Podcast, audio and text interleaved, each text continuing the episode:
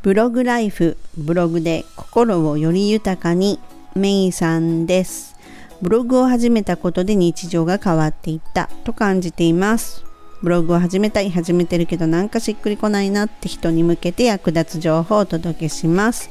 前回のエピソード36ではブログの本質はファン作りっていうようなねお話をしました。ネットで収益を得たいなと思った時にブログ始める？ここならでスキル販売する？何を始めるにしろ2つのパターンに分かれるんじゃないかなって私個人的に思っています。A さんはよしやってみようと取り掛かる。B さんは稼ぎたいけど何をしたらよいかわからないなと言って立ち止まっている。この段階で B さんの方は残念ですがブログだろうがここならだろうが他の何であろうがスタートがかなり出遅れるかもしくはやらない。で A さんの方は何で何であってもねとりあえずはやってみようとするでしょう。でその上あこれ向いてないなって思うと速攻で方向転換して別のことに挑戦を始めるでしょう。でブログはねそのコツコツと記事を書くというとってもね地味な作業をね続ける必要があるんですよね。でそれってねいつも思うんですけどまるで山登りみたいなもんだなっていうふうに感じるんですね。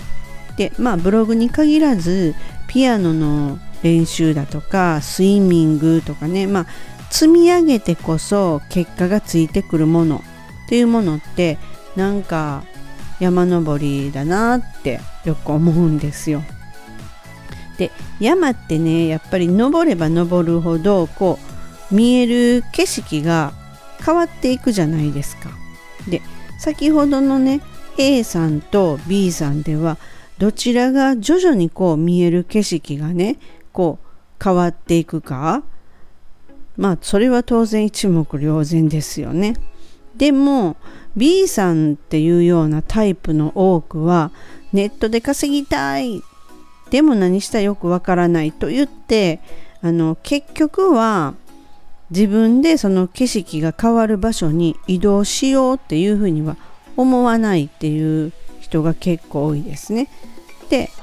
でまあ始める前からこうネットで稼ぎたいとか言って思ってるんだろうけれどもその何かを始めるっていう前からもう始めることっていうのをあのやめてる感じっていうふうに思います。でねまあブログを書くことやその商材とかをね作成すること、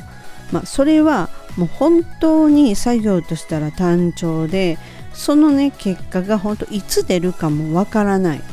まあ、それを分かった上でこのね家庭をね楽しむっていうことができるかできないかっていうところっていうのがその挫折するか挫折しないでこうコツコツと継続していけるかっていうところにもね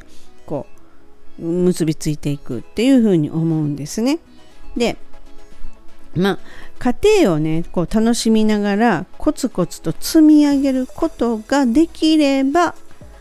こうふっとこうね顔を上げた時にあって見たことない景色が目の前にパーッと広がっていてっていうようなねまあでそれをこう繰り返すことによってそのどんどんどんどん景色が変わっていくわけですよ。まあ私はねまあそうやって今まだ見ぬ景色をもう楽しみながらまあ、その景色をまあ言ったら楽しみにしてですねで家庭を楽しんでいるっていう状態なんですね。でそのまあ、本当にネットで収益を得る生活を手に入れたいっていうのであれば今立っている場所を自分の力でやっぱり変えていかない限りは当然そこにずっと立ってるんだから景色っていうのは変わらないですよね。同じですよね。っていうことは生活に変化は起きないですよね。で A さんはもうスタートしちゃってるので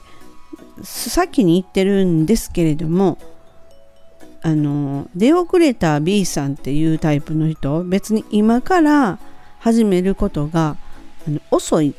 遅れるっていうわけではないと思うんですよ。なぜならばそのいくら始めたからといっても3ヶ月でやめてしまうのであれば、まあ、そういう人のがほとんど多いのでただやっぱりそういうふうにやめてしまう人と同じようになってしまうと当然結果はやめてしまってるわけなんでね。なのでやめてしまわなかったらもう全然大丈夫なわけなんですよ。ただねそのこう自分でこううまいこといきたいとかネットで稼ぎたいとか言って思ってるにもかかわらずそこの場所から動こうとしないっていう人って多分ですよ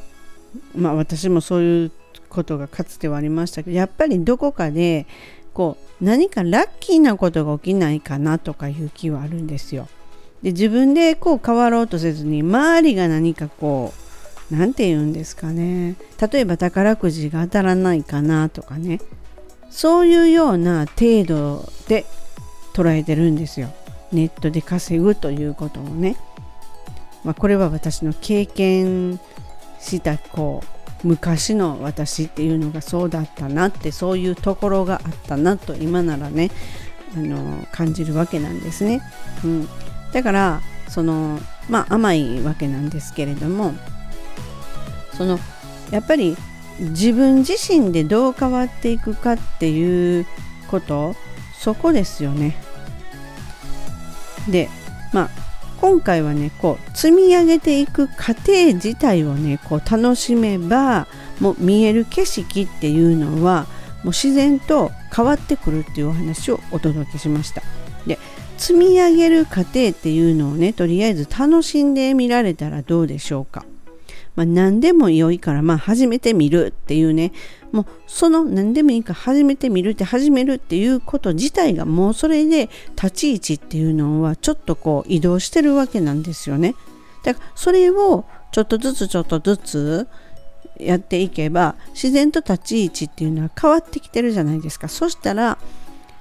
この意識も変わってくるし見る角度も変わってくるし捉え方も変わってくるしっていう全てがこうなんか